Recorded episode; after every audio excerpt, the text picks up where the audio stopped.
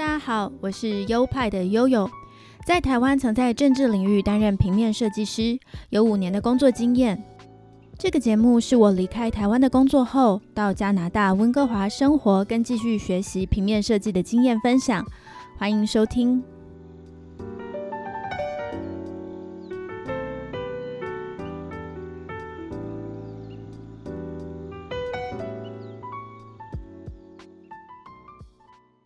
嗨，大家好，欢迎来到优派 Podcast EP 五十一。时节已经来到五月份了，台湾应该开始要进入多雨的季节了。温哥华这几天也是一直下雨，还好温度还有慢慢的回暖。现在温度慢慢爬升到十度以上，也准备要关掉暖气了。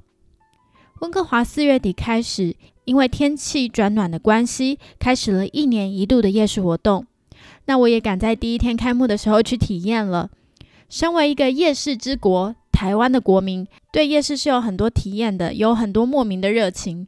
所以今天这一集就要来跟大家讲讲这个温哥华的大型夜市跟台湾的夜市有什么不一样吧。那话不多说，让我们进单元。One, two, three.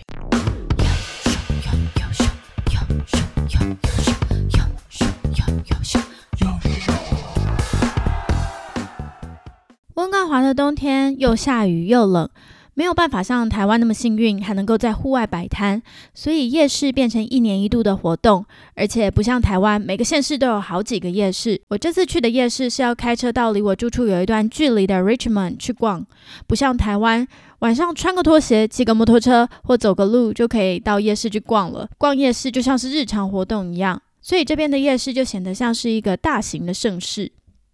这个一年一度的夜市呢，是开始于两千年，由一位名字看起来像是香港人的企业家所创立的。它是一开始从一条小街开始，演变成现在在 Richmond 这个地方规模很大的夜市活动。夜市所在 Richmond 是温哥华最多华人的地方，英文不好的中国移民也最多是住在这里，所以是个用中文或广东话都还勉强可以生活的地方。走在路上，几乎是黄皮肤黑头发的人。路上有很多店的招牌也是写繁体中文，我常常因此就忘记自己身处在国外。我听说中国人开的店招牌也有很多喜欢写繁体中文的，因为看起来好像比较酷。这个现象我觉得相当有趣。的确，我现在看到简体字都有点不信任的感觉，可能是生活经验造成的刻板印象吧。因为像是中国内容农场的网页都是用简体字写的，写出那些资讯让人觉得很不可信；或是盗版电影也是简体的字幕，一些山寨粗糙做工的商品也都是写简体。有食安问题的食品不知道是哪里做出来的，也都标示着简体。久了看到简体，心里就会觉得哎呀是简体耶，有一种怕怕的感觉。所以我可以理解，即便是中国人也觉得写繁体比较酷的原因。在 Richmond 这个夜市，贩卖了很多中国的小吃，主要是以亚洲食物为主，还有像是日本食物、印度食物、台湾食物、泰国食物、马来西亚的食物等等。刚到会场，我真的是吓一跳诶，因为排队入场的人龙非常长，长到可能都超过两百公尺了。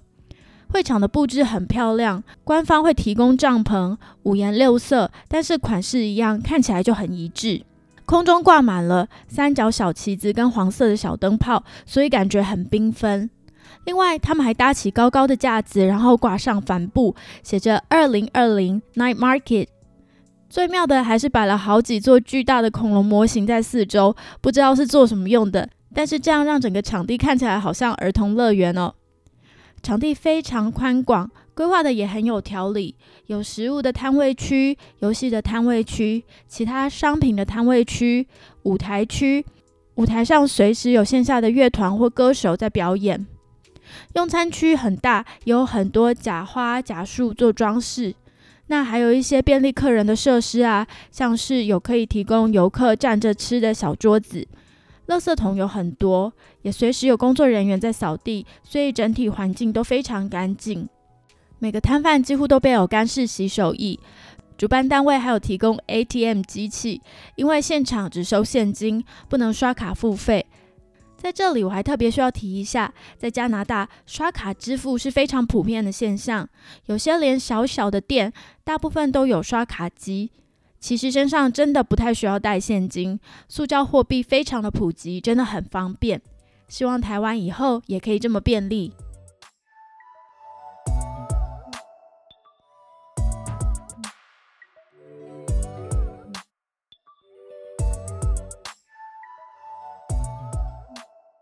规划的这么好，其实也不必羡慕，还是羊毛出在羊身上喽。我刚刚说这个夜市要排队进场，最主要是因为。入场需要买门票，门票一个人是加币六元，折合台币大概一百四十元。这还只是入场哦，里面的消费还是要各自付费的，而且里面的商品也是普遍偏贵，花费是我觉得最不理想的地方。所以我这次呢，就当做是见见世面，体验一下，之后可能也不会特别想去逛，因为那个花费算起来真的不是很划算。官方有贩售优惠券。一张卡三十五元可以抵六次的入场，便宜不了多少，但可以走另外一个通道，就不用排队。这张卡不一定是一个人要去六次，因为可以一次用在很多人身上，比如说六个人一次用掉这张卡进场也可以。另外，这张卡是可以当场买、当场使用的。那如果乖乖排队的话，要排多久呢？我们抵达时，前面已经好多好多人了，但是现场人龙移动也很快，像是我们入场就大概排了半小时左右。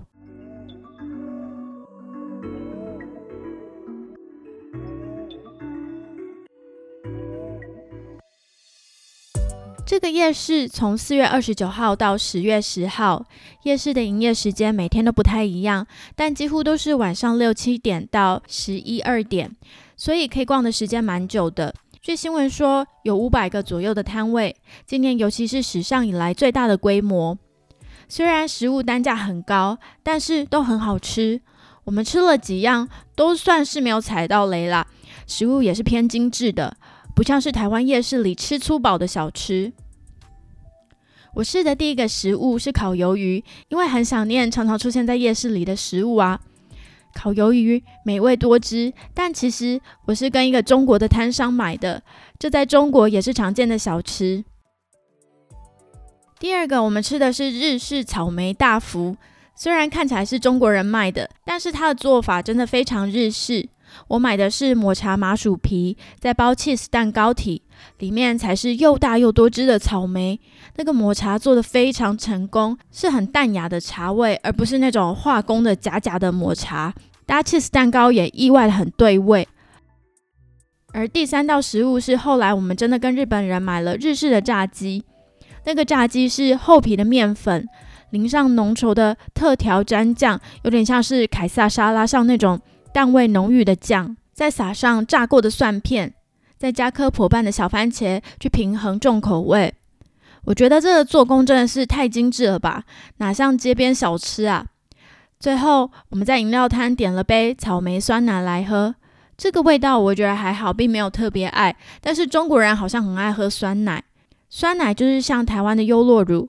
温哥华很多中国人开的饮料店都有酸奶这个品相。其实我也是很想吃吃台湾的食物，那里卖的台湾食物有像是挂包啊、葱抓饼，但是那都太容易吃饱了，我很怕我点完一样就阵亡了，所以就没有买。另外，当然还有臭豆腐，还有两家臭豆腐摊哦，可是那个臭豆腐完全就是站很近都闻不到臭味，哇，怎么可以不臭啊？我猜它应该很雷，所以就不敢点。其他还有一些别的国家很特别的食物，像是飞天面，真的就是一碗杯面，可能是因为那个面体有炸过，它的面条呢就是这样站立在杯子上，上面插了一双筷子，看起来就像是有一个隐形人把面夹起来一样。另外还有马来西亚的凤梨虾球饭，就真的是装在半颗凤梨里，超酷的，可以看到那个顾客买了以后就捧着半颗凤梨走来走去，蛮逗趣的。那还有日式的塔可饼，就是他把海苔油炸成塔可饼的 U 字形，然后在那个沟槽里面塞上玉子烧啊、鲑鱼卵这样的日式的料。另外还有泰国的蝶豆花奶茶，这个在台湾也有，它缤纷的蓝色、粉红色，应该是不管到哪里都会很受欢迎。中国的摊位有一种叫做烤冷面的东西，它长得很像蒟蒻面，我不太确定是什么。客人买了以后就装在塑胶袋来吃。当然，这个夜市也是有比较常见的东西，像是章鱼烧啊、新疆羊肉串啊、炸鸡等食物。但也有我完全没有看过的食物，也有一些改造原本就存在的食物，像是在港式菠萝包里面塞一堆料。加肉啊，加 cheese 等等。我的香港同学看到那个图片就觉得很没有办法接受。很神奇的是，炸薯片串超级受欢迎的，里面有两摊炸薯片串，都是大排长龙。可能这样的东西大家都比较熟悉，也很方便带着走，边走边吃。整体来说，食物摊位的品相重复率很低，这点跟台湾就比较不一样。台湾夜市品相的重复性比较高。因为温哥华是很多民族融合的地方，食物的品相多元也是非常合理的。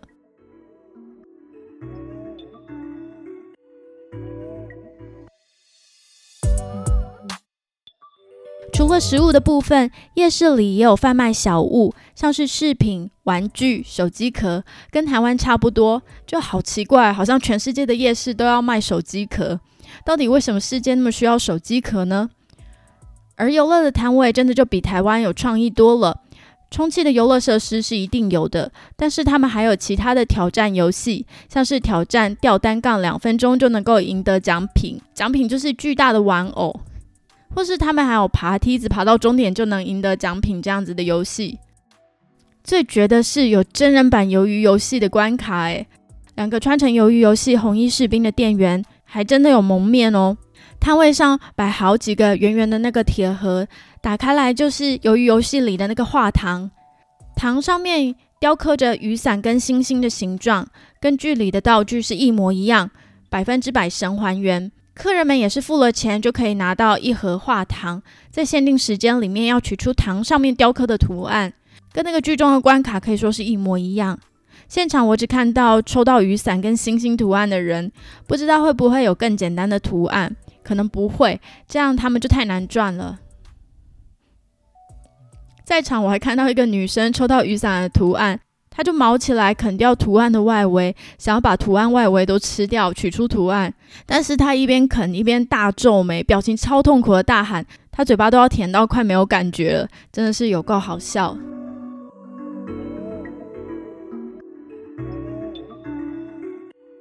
总结来说，跟台湾比起来，温哥华这里的夜市呢，是把它当做盛事来举办；而台湾的夜市是庶民文化的一环，就会产生各种差异。温哥华的夜市，商家是卯足全力，各出奇招，商品多元，目不暇给，像一场嘉年华会一样。尤其美食也都有很高的水准。而台湾的夜市有人情味，快速、粗暴、低成本，食物本身也大多都有台湾特色。即使是异国的美食，也都会改良成台湾人适应的口味。规划上，台湾的动线呢是比较拥挤的，也没有那么多场地的布置。但价钱上，台湾夜市真的是可爱了非常多。如果要我选择喜欢哪一边，我还真的比较不出来。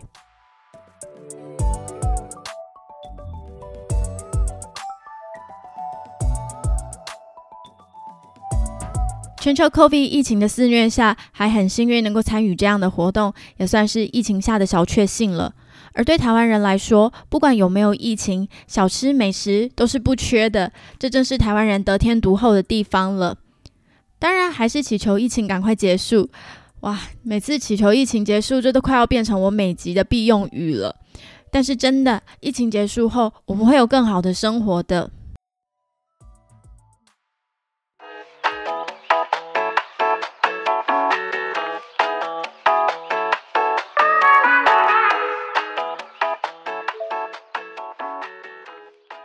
好的，这一集就到这边了，希望大家会喜欢。喜欢的话，欢迎分享给所有的亲朋好友们。